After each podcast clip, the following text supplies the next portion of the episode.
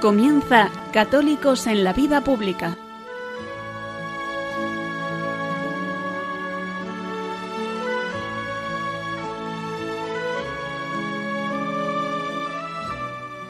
Un espacio dirigido en Radio María por Luis Zayas.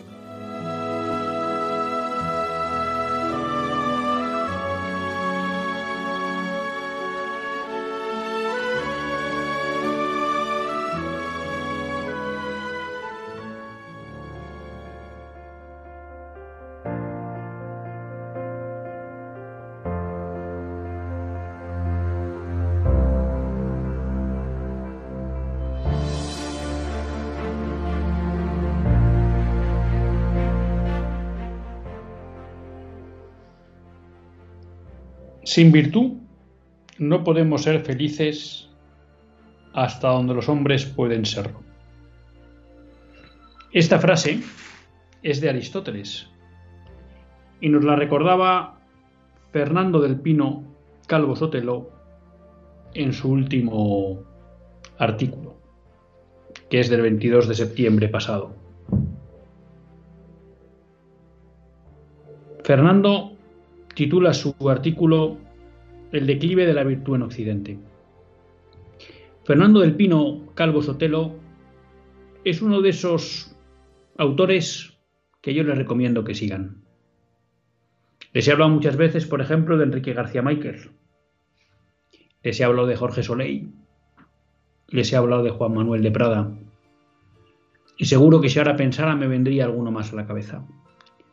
Les recomiendo también a Fernando del Pino Calvo Sotelo. Estos autores que les digo son claramente autores que nos hacen pensar, que nos plantean cuestiones que el pensamiento políticamente correcto no acepta, que toda su visión de la vida del hombre en sociedad es católica, cultural y antropológicamente católica. Y por tanto son autores que nos sirven para cuestionarnos cosas a las que nos estamos acostumbrando, para encontrar argumentos de por qué son malas y para saber también entender cuál era la vía, cuál era la solución que nos ofrece una visión católica de la sociedad. En este artículo, y partiendo de esa frase de Aristóteles, sin virtud no podemos ser felices, hasta donde los hombres pueden serlo, nos dice Fernando del Pino que la virtud es la piedra angular sobre la que se apoya la felicidad, la convivencia y la verdadera libertad del ser humano. Hemos comentado algunas veces en este programa cómo el mundo moderno parece querer resolver todo a base de leyes, a base de prohibir comportamientos, a base del palo. Y la realidad histórica demuestra que cuando no hay virtud, la ley es inútil. Es más, cuando no hay virtud, proliferan de manera permanente las leyes que prohíben comportamientos. Porque la falta de virtud provoca que el comportamiento social se desboque, se desmadre, vaya haciendo que la sociedad poco a poco se convierta en una selva. Y por tanto, el gobernante, que muchas veces como es el caso actual de los gobiernos de los últimos 50 años en España, han provocado ese caos social, han provocado la desaparición de la virtud en el comportamiento habitual de los españoles, ante la cantidad de efectos nocivos que percibe por esa falta de virtud, entonces hace lo que diría Vázquez de Mella, poniendo tronos a las causas, porque sigue luchando contra la presencia de la virtud en la sociedad, trata de poner cadalsos a las consecuencias.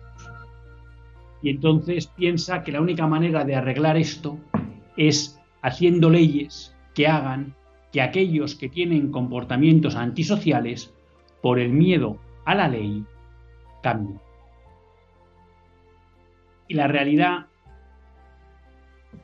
es que no suele suceder así.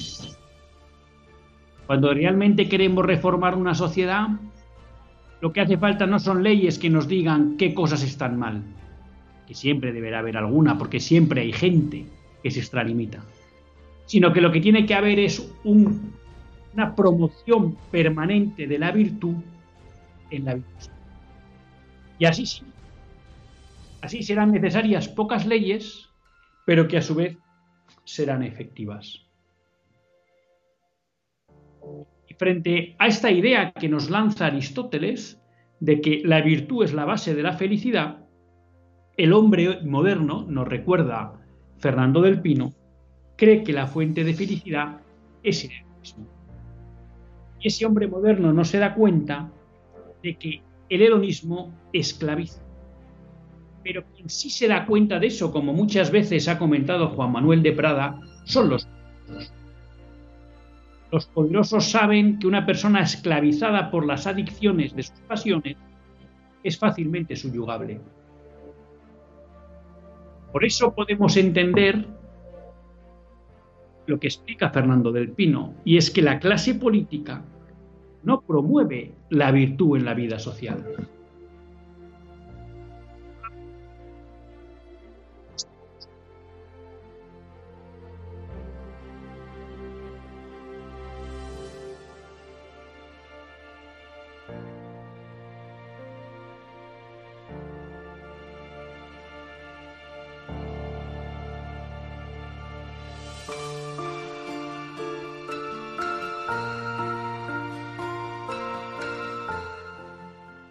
Los políticos, nos dice Fernando del Pino, no promueven la virtud.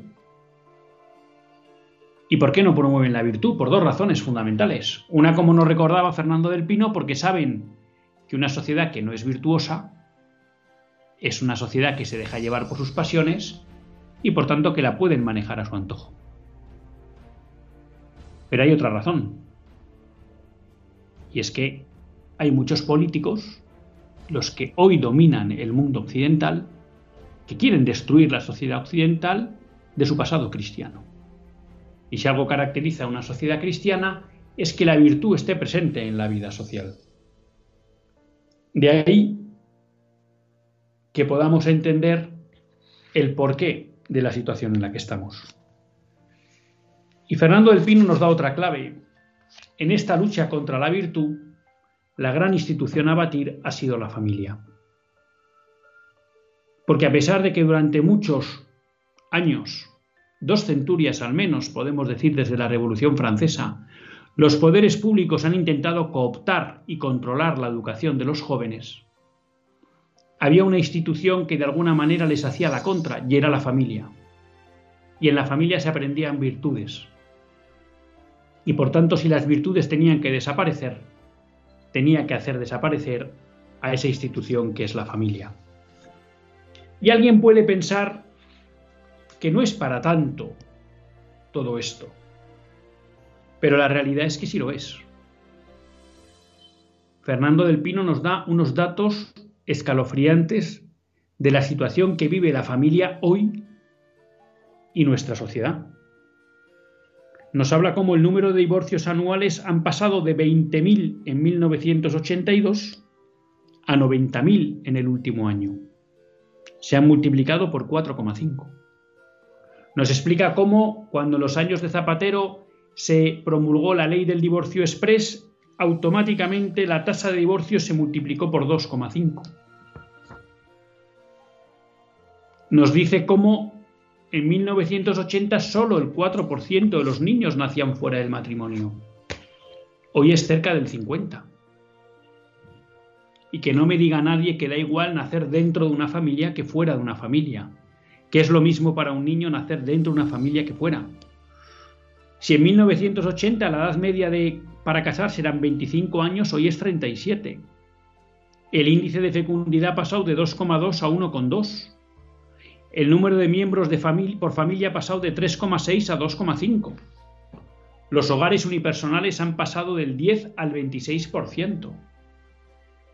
Vemos una sociedad que no se compromete. Una sociedad que no se preocupa por dar acogida a los niños. Una sociedad que cada vez más vive sola. Pero es que el aborto desde 1985 ha pasado de 500 al año a cerca de 100.000 en los últimos años de media. Pero es que los suicidios que en 1975 alcanzaron su mínimo histórico con un 3,8 por mil, hoy están en el 8,7 por cada 100.000. Eran 3,8 por 100.000, 8,7 por 100.000, se han más que duplicado. La población reclusa desde, reclusa desde 1978 se ha multiplicado por 4 y la tasa de criminalidad por 5. Que no haya virtud en la vida social tiene consecuencias. Por eso, si muchas veces nos planteamos cómo cambiar nuestra sociedad, y muchas veces somos conscientes que en determinados planos nacional o internacional o en el ámbito político no tenemos capacidad de influir. El artículo de Fernando del Pino nos recuerda que todos podemos hacer algo. Y es llevar una vida virtuosa. Enseñar a nuestros hijos y nietos una vida virtuosa. Mostrar al mundo que la vida virtuosa, además de verdadera, es bella y lleva a la felicidad. Si la virtud vuelve a estar presente en la sociedad, no tengan ustedes dudas que la nupcialidad subirá, la natalidad crecerá, la fidelidad matrimonial se fortalecerá, la criminalidad descenderá, habrá menos reclusos, desaparecerá prácticamente, si no totalmente, el aborto, y muchas cosas cambiarán para bien. Pero para que una sociedad sea justa y próspera, son necesarios hombres virtuosos.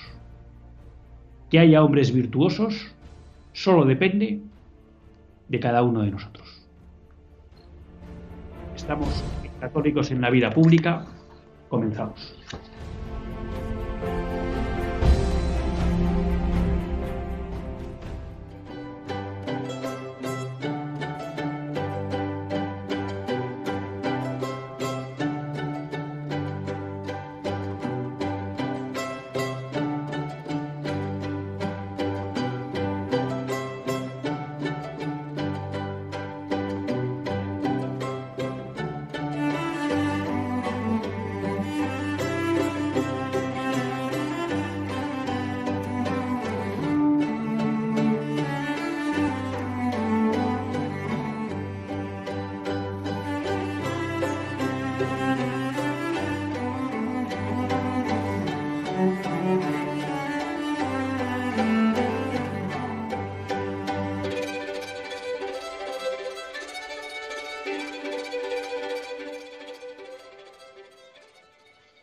Buenas tardes, queridos amigos de Radio María. Un lunes más volvemos fieles a la cita con todos ustedes en los estudios centrales de Radio María. Un lunes más para hacer este programa, Católicos en la Vida Pública. Un programa que, como todos ustedes saben, quiere ser una reflexión pausada sobre la actualidad nacional e internacional una reflexión que tratamos de hacer siempre desde la óptica del magisterio de la Iglesia y su doctrina social. Una Iglesia que no nos cansaremos de repetir, que es madre y maestra. Un lunes más tiene la suerte de compartir esta hora de radio con todos ustedes Luis Tallas, que es quien les habla. Y un lunes más, pues con la ilusión de hacer este programa católicos en la vida pública. Les decía que estaba en los estudios centrales. No, no estoy en los estudios centrales. Lo que pasa es que a veces pues, la entradilla me sale de una manera natural, pero sí estamos aquí con todos ustedes para hacer el programa. Y a ver si empezamos de una manera un poco más pausada que otras veces, porque a veces pues, me lleva el énfasis y el input por compartir eh, cuestiones, temas con ustedes. Y les recuerdo que durante el programa hay un WhatsApp al que pueden escribir y a través del que pueden participar en el directo, que es el 668 594383. 668 594383. Este WhatsApp está activo durante el directo del programa, luego ya no. ¿Que quieren comunicarse con nosotros de otra forma? Pues ya saben que tienen el mail católicos porque, bueno, pues durante el programa han escuchado cualquier cosa, quieren profundizar, quieren hacer algún comentario, eh, tienen algún tema que piensan que se podría tocar, alguna documentación que les parece interesante que se aborde en el programa. Bueno, pues ahí, ahí lo pueden hacer. Y luego, bueno, pues trataremos de ser, como digo yo siempre, organizados y respetuosos con todos ustedes y darles entrada a partir de la pausa que hacemos normalmente un poco para, para descansar y a partir de ahí que ustedes puedan intervenir en el teléfono en directo del programa. Así que les recuerdo que de momento ya si quieren con el 668-594383 pueden participar con el WhatsApp del directo. Hoy tenía un programa de estos que llamo yo un poco entre comillas de pupurrí, de pupurrí. Y ya saben ustedes que a veces pues me gusta un poco coger los temas que más nos preocupan y comentar noticias que a lo largo de las semanas pues voy apuntando, esto quiero comentar con todos los oyentes de Radio María y que muchas veces porque en la actualidad entra un tema pues más potente, más fuerte, pues voy no me da tiempo a tratar en ese programa y bueno, voy acumulando y algún día digo, mira, vamos a hacer un pequeño repaso de todas estas cosas que me han parecido interesantes o al menos relevantes para comentar y lo vamos a hacer hoy. La primera cuestión con la que quería empezar es con una campaña que ya saben ustedes que nosotros le tenemos especial cariño en este programa y es la campaña de 40 días por la vida. Si ustedes no han visto la película Unplanet, yo se lo recomiendo. Estamos también en, esta semana que se puede ver eh, Vencer o Morir, la película La Bandé, que les recomiendo vivamente que vean. Unplanet ya está fuera de cartelera, pero la pueden encontrar desde luego en la plataforma Play y estoy seguro que hay algunos DVDs por ahí que pueden ver. Muy recomendable.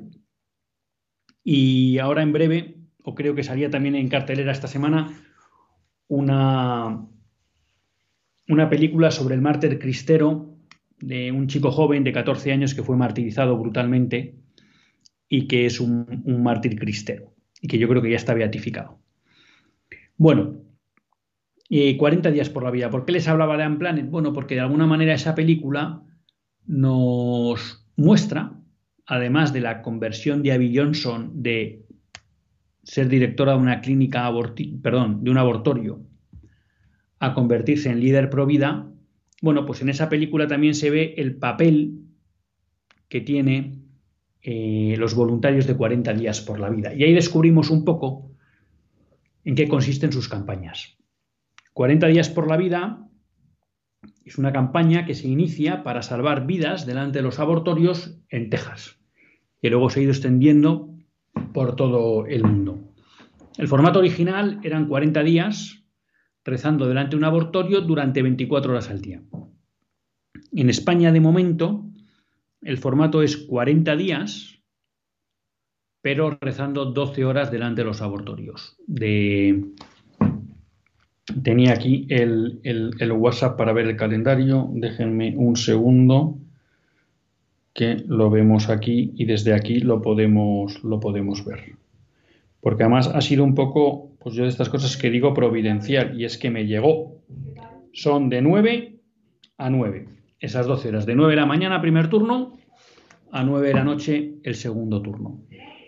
Y la verdad que me ha hecho ilusión recibir este mensaje porque inicialmente empezó 40 días por la vida en España con una campaña de 40 días si no recuerdo mal, se hace durante la cuaresma, ¿no?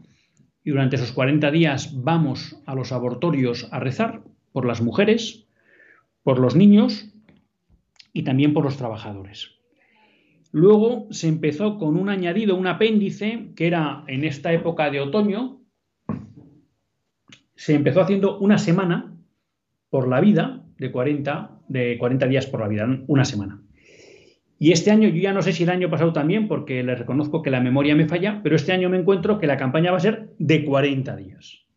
¿eh? Entonces empieza aquí la campaña de 40 días por la vida, que es una campaña que empieza el 27 de septiembre, es decir, este miércoles, y estará viva hasta el día 5 de noviembre. Por tanto, bueno, pues me parece muy bueno y muy bonito cómo estos voluntarios pues nos empujan y cada día nos exigen un poquito más, ¿no? Pues ahora este año a ver si somos capaces de hacer dos campañas de un mes. Eh, hay que decirles pues que esta campaña va a estar presente en muchísimos lugares de España.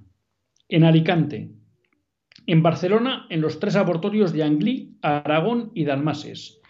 En Bilbao, mi tierra. En Burgos, en Castellón de la Plana, en el puerto de Santa María, en Elche, en Granada, en Madrid, en dos abortorios, el de Ciudad Universitaria, que si no recuerdo mal es la clínica, la clínica Isadora, y en Tetuán, que es la clínica, perdón que les llame clínicas, el abortorio Dator y el abortorio Isadora. En Murcia, en Santander, en Sevilla, en Toledo, en Valencia, en Valladolid.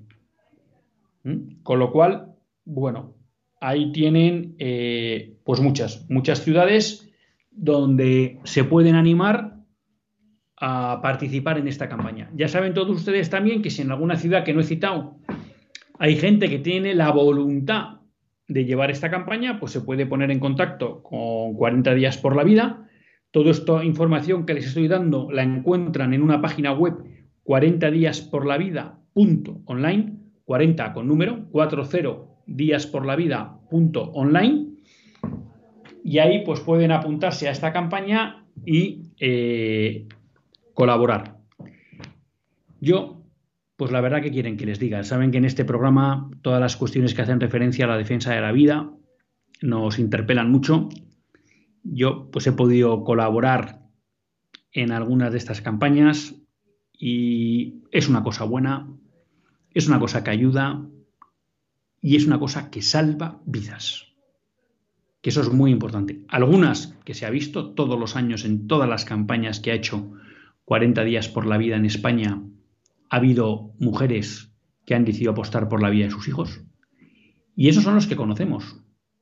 Pero a veces también el Señor se mueve y acaba también salvando vidas que a lo mejor nosotros no conocemos. Por tanto, merece mucho la pena. A lo mejor hay personas que no se pueden unir, pues que se unan en oración, que se unan en oración y que pidan por, por esta campaña y, ¿por qué no?, por las mujeres y los niños en riesgo, en riesgo de aborto. Así que les animo, les animo a participar.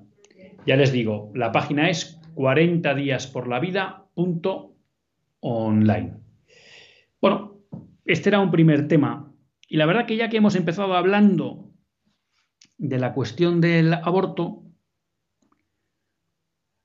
pues sí quería compartir con ustedes otras noticias que en relación con esta temática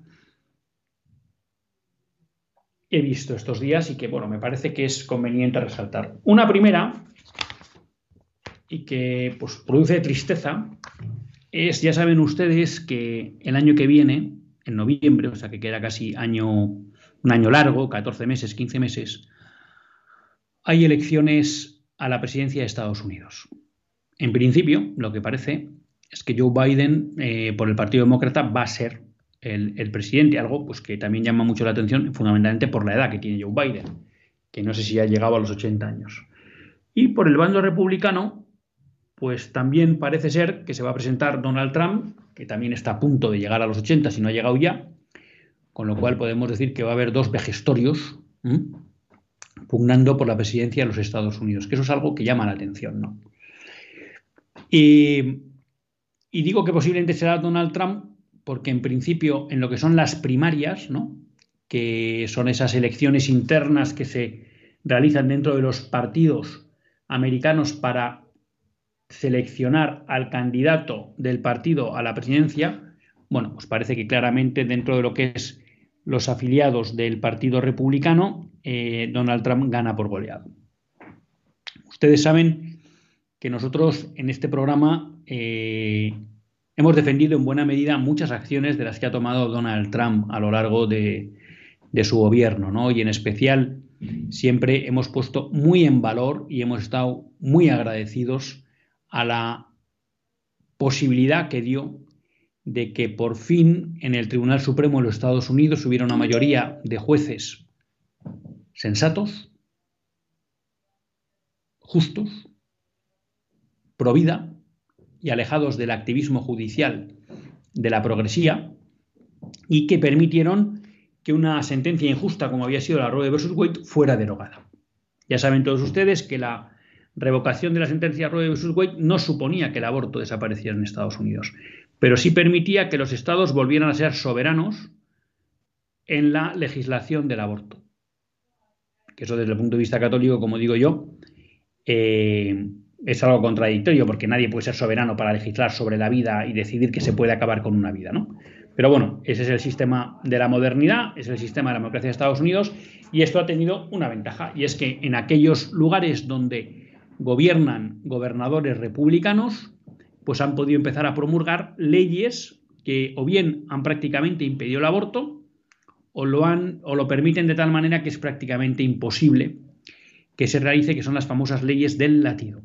Son estas leyes que fue pionera Texas, ahora también aprobó de Santis, el gobernador de Florida y algún estado más republicano, que son leyes que impiden que se pueda realizar un aborto una vez que hay latido en el bebé no nacido.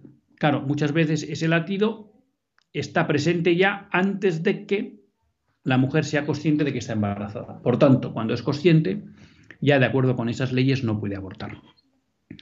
Hablábamos recientemente de que en Texas se calculaba que esta ley estaba salvando 9.000 vidas al mes. Recientemente leía también que no sé si en Florida se calculaba que podía estar salvando unas 90.000 vidas desde que había sido promulgada. Bueno, pues Donald Trump, eh, al que como digo hemos defendido por su actuación en favor de la vida durante su gobierno, eh, pues ahora nos ha dado una de cal y ha empezado a criticar públicamente la promulgación de leyes como las del latido. Y entonces ha tomado una posición peculiar en la que entiende que parece ser que como que hay que buscar un entente entre el mundo proabortista y el mundo que defiende la vida y llegar como a un consenso. Entonces, esta es una posición que por un lado ha sorprendido al mundo pro vida. Hay que recordar que Donald Trump es el primer presidente y único presidente hasta el momento que ha ido a la marcha por la vida de Washington, que se celebra eh, a los principios de enero todos los años. Y repito que tuvo una posición muy activa en favor de la vida y la defensa de la vida durante, durante su mandato.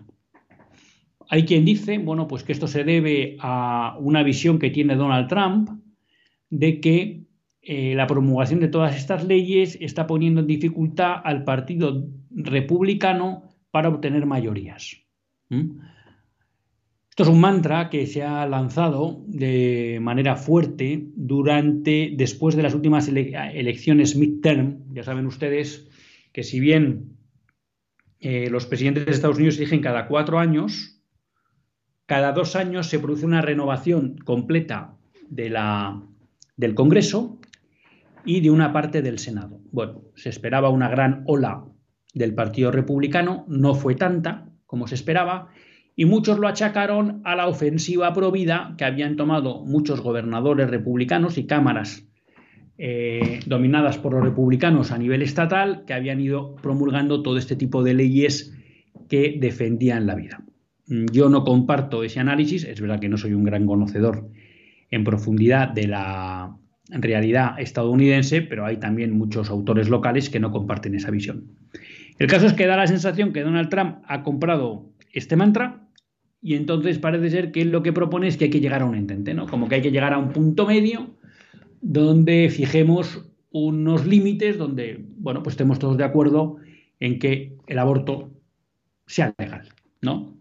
Él, por supuesto, no está de acuerdo con la posición cada vez más mayoritaria en el bando demócrata de que el aborto tiene que ser posible hasta el nacimiento y cada vez hay más estados demócratas que una especie de locura de la muerte o seducción de la muerte eh, están promulgando leyes que permiten el aborto hasta el nacimiento, pero de alguna manera no se posiciona con el movimiento pro vida ni con todos estos gobernadores que están legislando claramente para definir. Entonces, bueno, pues hay que decir que, esto es una gran decepción y que igual que hemos hecho que criticamos siempre a cualquier político ¿eh? que se posiciona en contra de la vida, pues tenemos que decir que aquí ahora el Donald Trump que se presenta a las elecciones de 2024 no es el mismo, si es la misma persona, pero no defiende el mismo discurso que defendió cuando se presentó allá pues por el 2018, si no, no, 2024, 20, 2016. Y bueno, pues yo creo que es de justicia también eh, señalarlo. Otra noticia en relación con esto y que es importante es que la Organización Mundial de la Salud ha destinado en el 2023 8 millones de dólares a promover el aborto en el mundo.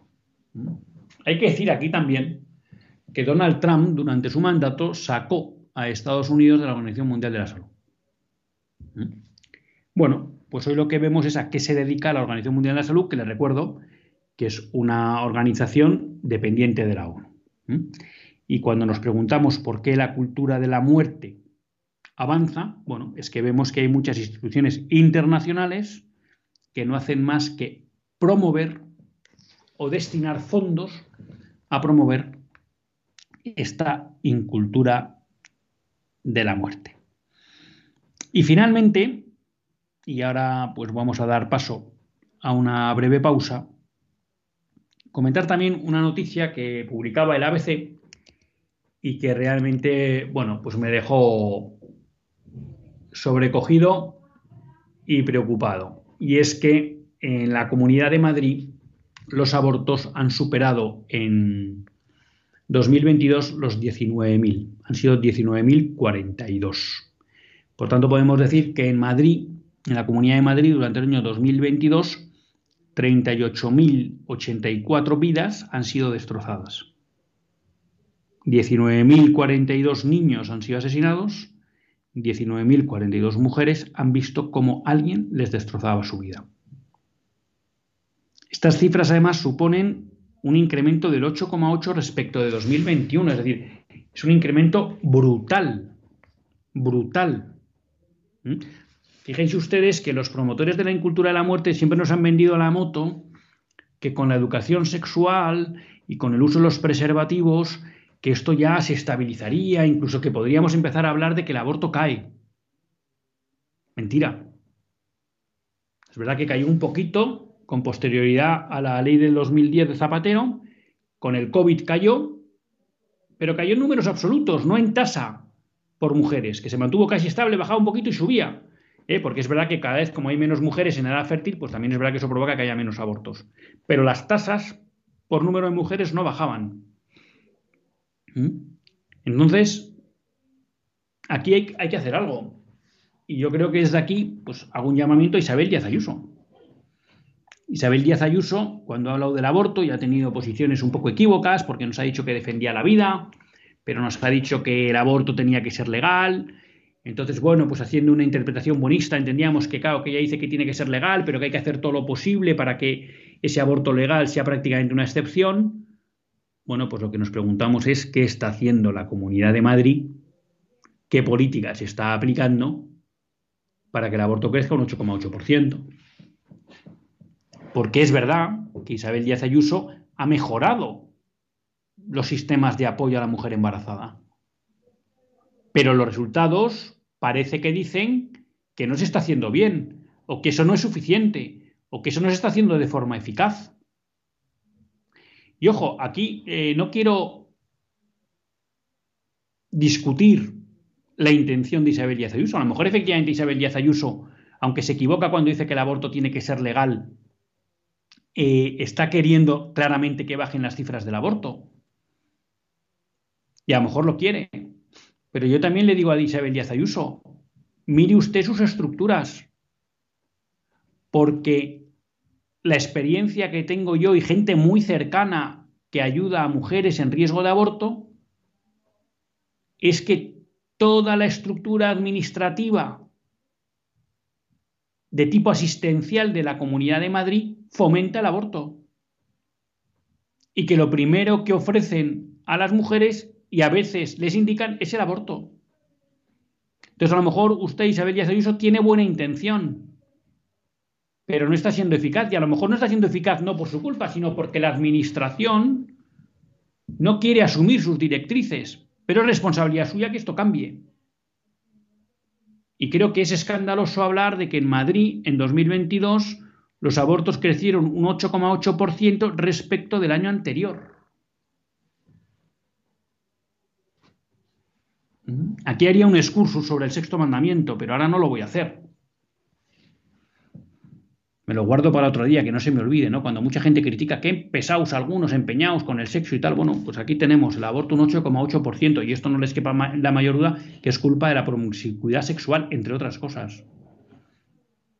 Pero yo desde aquí lo que le quiero pedir a Isabel Díaz Ayuso es que si de verdad está preocupada, como dice, y no discuto, por la, por la protección de la vida naciente, pues que algo está fallando en Madrid.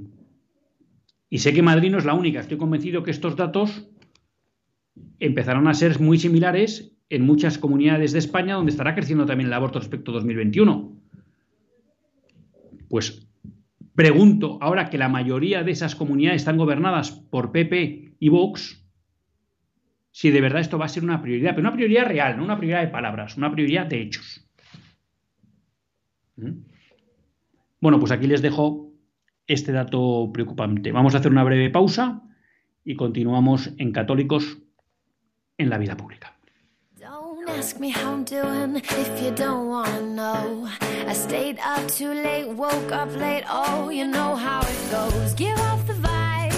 Everything's fine as long as you, long as you don't look in my eyes. It's all going just so perfectly wrong.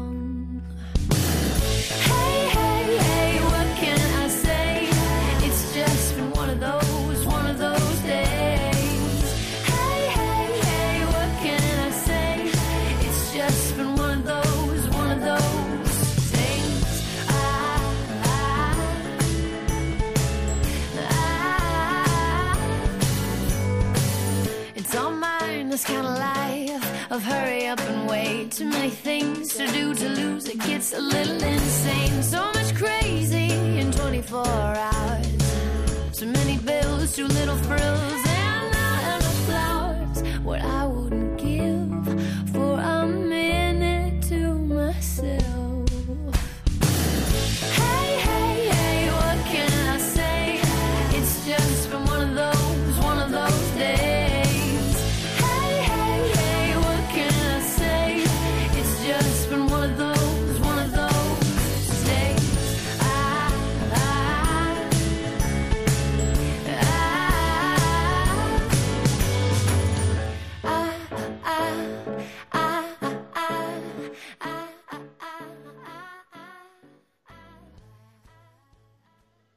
pues cuando falta un minuto para las 9 menos 20 en la península, 8 menos 20 en las Islas Canarias, continuamos en Católicos en la Vida Pública y lo hacen en compañía de Luis Ayas. Me preguntan por el WhatsApp si hay 40 días por la vida en Palma de Mallorca. Pues de acuerdo con la información que hay en la web, no.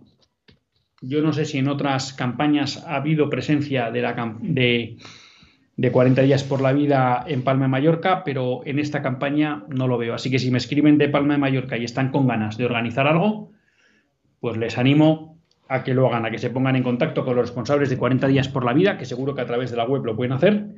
Vamos a ver si podemos traer a Nayeli la semana que viene y que es la o hasta hace unos meses era la coordinadora a nivel nacional y nos da más información. Bueno, luego aquí eh, José Antonio de Pamplona nos escribe un cariñoso WhatsApp y nos dice, la iglesia existe para evangelizar, como decía Pablo VI, un día sin evangelizar es un día perdido. Pues muy de acuerdo, muy de acuerdo.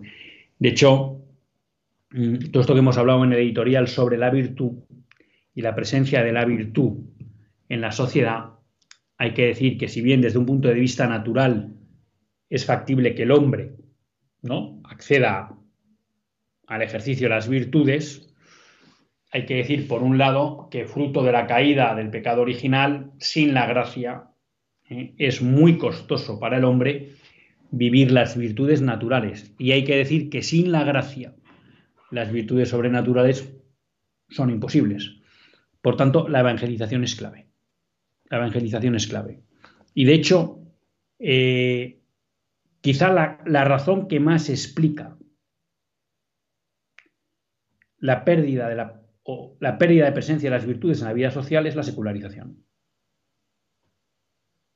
En el fondo ha sido posible eliminar las virtudes de la vida social porque se ha eliminado la fe. ¿Mm?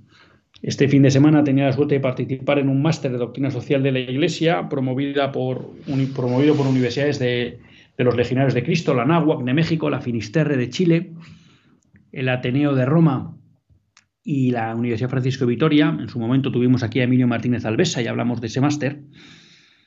Y bueno, mm, en la parte que me tocaba dar, hablaba de Caritas in Veritate, de Popularum Progresio, ¿no? Y ahí eh, Pablo VI repite una idea que, yo la descubrí, ¿no? Cuando la recordaba Benedicto XVI en Caritas in Veritate y que hemos recordado muchas veces en este programa, ¿no? Cristo es el factor esencial y primordial de desarrollo de una sociedad. O sea, sin Cristo no hay desarrollo. Sin evangelización no hay desarrollo. No hay verdadero desarrollo. Por tanto, bueno, por eso se explica por qué los españoles fueron capaces de transformar esas sociedades indígenas que vivían con unas costumbres bárbaras y antisociales. ¿Por qué? Porque evangelizaron. Aprovecho para recordarles que si quieren participar en directo, no nos queda mucho tiempo, lo pueden hacer llamando al 91 005 9419. 91 005 9419. cerrábamos la parte anterior del programa eh, pues pidiendo a Isabel Díaz Ayuso que se tomara no, que se tomara en serio, porque a lo mejor se lo toma en serio, sino que le diera una vuelta a qué está pasando con ese compromiso que tiene ella por trabajar para que se reduzca el aborto, porque en Madrid ha crecido un 8,8. Y ahora sí le queríamos eh, criticar a Isabel Díaz Ayuso, porque recientemente eh, leímos unas declaraciones en las que decía que ahora no era, que efectivamente, que querían modificar la ley trans de Madrid, pero que no era prioritario que no lo consideraba prioritario. Bueno, entonces aquí pues nos encontramos una vez más una forma de hacer de muchos políticos del Partido Popular que cuando creen que conviene nos lanzan señuelos y luego recogen. ¿no?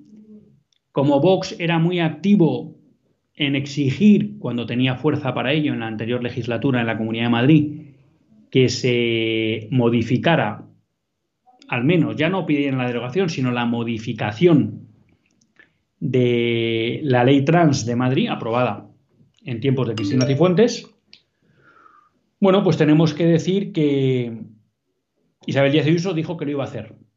Luego al final dijo, bueno, lo quiero hacer, pero no me da tiempo, entonces lo haré en la siguiente legislatura. Y durante la campaña nos explicaba que por supuesto que había que reformar la ley trans. Bueno, ya no nos dice que no es prioritario. ¿Lo hará o no lo hará? Pues no sabemos, pero ya nos ha dicho que no es prioritario. Y bueno, pues esta, estas eh, no nos gusta que los políticos jueguen con nosotros, y menos en temas tan graves. Y ahora hablamos con, José Juan de las Palmas. ¿eh? porque les voy a dar tres apuntes. ¿no? Los obispos de Estados Unidos están muy preocupados porque un mandato de defensa de, las leyes de los colectivos LGTBI puede atentar contra la libertad de instituciones religiosas católicas. Hemos visto cómo en Canadá se están eliminando de las bibliotecas de los colegios todos aquellos cuentos que se considera que no son inclusivos. ¿Eh? En Francia, un ginecólogo acaba de ser denunciado por negarse a tratar a un hombre que se considera mujer. Esto yo lo dije una vez de broma en una conferencia, ¿no? Con esta ley, ¿qué va a hacer un ginecólogo cuando un señor que, se cree mujer le diga que le tiene que tratar? Cuando el ginecólogo trata solo a mujeres. ¿Mm? si tienen a personas que tienen el gen XY, el cromosoma XY. Bueno, con lo cual esto es muy serio, esto es muy serio. Y es muy serio que Ayuso diga que esto no es prioritario, porque también, y ya voy con José Juan, eh, eh, recientemente salía una noticia de los funcionarios de prisiones, que ya se han dado varios casos en España de hombres eh, condenados que se han declarado mujer, les han trasladado a cárceles de mujeres y hayan violado a mujeres y están pidiendo los funcionarios protocolos de actuación. Porque cuando legislamos contra la verdad, hacemos daño. Vamos con José Juan desde Las Palmas. Buenas tardes, José Juan. Sí, ¿qué hay? Buenas tardes. Vale, llamé porque el otro día estuve viendo unas imágenes en la televisión y me sorprendieron y, y se me ocurrió traerlas aquí al programa. Vale, el programa fue emitido el 17 de septiembre en la voz de televisión. El programa se llama Últimas Preguntas, que lo dirige María Ángeles Fernández. Vale, en este programa se habló de un proyecto musical que por lo visto se había o se rodó en México. Vale, entonces lo que pude ver del programa, que no lo pude ver porque claro, me daba vergüenza, ya sabe usted, el espíritu va contra la carne, la carne va contra el espíritu, pues vi un, se vio una obra musical con bastante carga pansexual, ¿no? Lo que pude ver del, de las imágenes, se vieron imágenes eh, durante el rodaje y ya lo que es la obra musical. Y lo que pude ver era, estaba realizado por chicas, llevaban unas, unas vestiduras indiscretas. Luego vi una imagen que no la vi del todo de forma nítida, pero sí pude verla, cómo se sumergía en el agua. Eh, me pareció estar viendo si me perdona la expresión, un concurso de camisetas mojadas. Vale, hasta ahí es lo que pude ver, ¿no? Pero luego la sorpresa, lo que más me sorprendió es la respuesta de María Ángeles, que le mando un saludo desde aquí, que me está oyendo, que me dijo que la obra fue espectacular, que estaba muy bien. Luego había también un sacerdote, ¿vale? Que por la vista parecía que estuvo allí durante el rodaje y luego estuvo en el plató. Cuando estuvo en medio, pues no sé, a lo mejor lo que pudo ver él pues no lo vio todo, pero sí lo que vio en, el programa, pues no sé, pero me pareció extraño que, que no, no, no dijera nada, o sea, que, vamos, que le pareció, que cuando estuvo en México dijo que sí, que le pareció todo muy bien, fantástico, luego en el programa mm, vería las imágenes, sí, o sea, estuve viendo las imágenes, pero no, no, no, no me sorprendió porque no, no dijo nada, o sea, que dijo que estaba muy bien, que sabe que es lo, lo, lo, extraño que me pareció, ¿no? Que, que, no comentara nada porque el, musical sería con carga pansexual, por lo menos lo que yo pude ver, y, no se pronunció, o sea, me, sorprendió tanto la respuesta de María Ángel, que es una periodista que lleva ya muchos años detrás mm, de ese programa, la, lo que dijo ella luego lo del sacerdote que no no no no no sé no sé yo todos todos tenemos un día pues no sé malo no yo los he tenido, yo soy pecador también, pero no sé cómo, no sé, me pareció que, era, que estaba bien, que... Pues José Juan, mire, muchas gracias por lo que nos cuenta. La verdad que no le puedo aportar mucho porque no he visto el programa y tal, ¿no? Y sin entrar a juzgar a estas personas, este sacerdote y esta presentadora que no les conozco y tampoco puedo opinar, lo que yo sí le diría que me parece es que esto, y a lo mejor soy injusto, no quiero hablar del caso concreto, ¿no? pero que yo estoy muy cansado de ver en muchos comunicadores políticos y eh, eh, católicos y en muchos, bueno, pues sacerdotes que les gusta estar en los medios de comunicación y demás, eh, una especie de complejo hacia el mundo. Entonces parece que hoy en día está, parece que, que resulta como ñoño o como que no nos atrevemos a decir que hay cosas que están mal porque son indiscretas, porque son eróticas, porque, como usted dice, son pansexuales. Y eso no nos gusta a los cristianos. Y no son cosas que debemos ver los cristianos. Y no es que seamos ñoños o no, es que nos gusta proteger la intimidad de los demás. Y nos gusta proteger nuestra intimidad y que no nos hagan daño con ese tipo de cosas que lo hacen cuando se. Cuando, cuando, porque están mal. Porque la sexualidad no es algo malo, ni los católicos pensamos que la sexualidad es algo malo, pero tiene su contexto y su lugar. Y fuera de ese contexto es algo malo, es algo indigno y es algo que hace daño.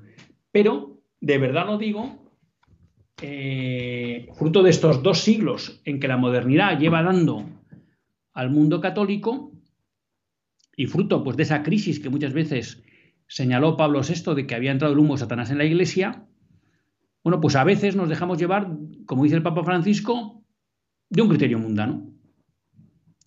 Y juzgamos las realidades en vez de con un criterio católico, con un criterio mundano. No sé si fue el caso de esta situación que usted comenta, pero yo estoy eh, pues muy cansado de ver eso en comunicadores y en sacerdotes que tienen bastante presencia en el ámbito público, por los medios o por las redes o por lo que sea, y que al final hay un empeño permanente como de congratularse con el mundo, ¿no?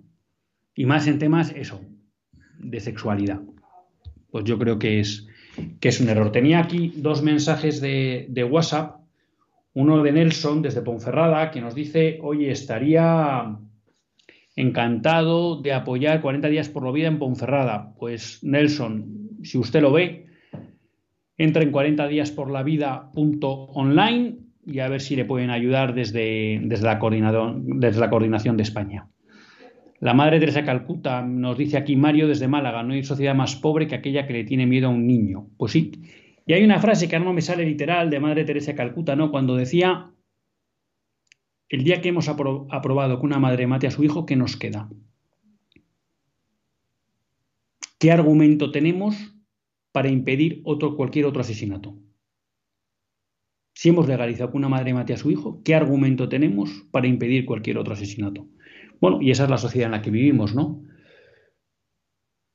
Eh, bueno, aquí nos dice una persona, pues que ve que la Iglesia lo dice más a, más a nivel un poco no de magisterio, sino de en el día a día, eh, no denuncia el tema del aborto. Pues sí, yo creo que es una de las grandes deudas que tiene la Iglesia hoy.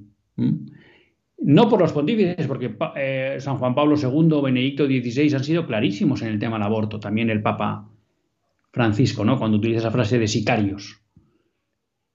Pero esa preocupación de los papas no se ve reflejada, desde mi punto de vista, con honrosas excepciones, al menos en España, pero pocas, en las predicaciones de los obispos y en las predicaciones de los sacerdotes. No se habla de la defensa de la vida. Y me dice, me da miedo que pase algo parecido con Vox. Bueno, pues yo creo que hay que estar enfrente porque la presión es muy grande y hay que estar atentos. Claramente el Partido Popular esto ha cedido y ya su presidente reconoció que el que el, aborto era un derecho, pues hay que ver y hay que estar atentos a que Vox de verdad lo que dice, que es defender la vida desde la concepción hasta la muerte natural, lo concrete ahora que tiene influencia en varios gobiernos. Es verdad que no tiene toda la influencia, que no decide, pero puede influir de manera muy importante. Carmen desde Toronto. Hombre, Carmen, pues muchas gracias por escuchar desde allí. La verdad que a mí lo de vivir en Canadá, con todas las noticias que me llegan, me parece un mérito pienso que es un país magnífico desde el punto de vista de la naturaleza y tal, lo que yo conocí, pero con el gobierno y las leyes que tienen, realmente me parece un mérito. Dice, el pasado 20 de septiembre hubo una manifestación para reivindicar los derechos de los padres sobre los hijos en los colegios públicos de Canadá y en contra del adoctrinamiento que se está imponiendo a nuestros hijos en cuestión de identidad sexual o como ellos llaman, género. Bajo la organización Hands of Our Kids, quitad las manos de nuestros hijos, pudimos salir a las calles de forma pacífica. Pues me alegro, Carmen, que estén dando esta batalla porque es muy importante. Está en juego no solo la inocencia de nuestros hijos y nietos, sino la felicidad de nuestros hijos y nietos y hay que movilizarse porque además de una manera ilegítima los, los poderes públicos se están entrometiendo en la educación de nuestros menores. Ya me avisa desde control Juan Manuel que son casi las 9 menos 5, así que tiempo para agradecerles a todos ustedes su atención, a Juan José por llamar, a Nelson, a Mario, a Carmen, a José Antonio y a quien nos escribió desde Palma Mallorca, pues para agradecerles su participación. Nos vemos, nos escuchamos el próximo lunes si Dios quiere. Que Dios les bendiga.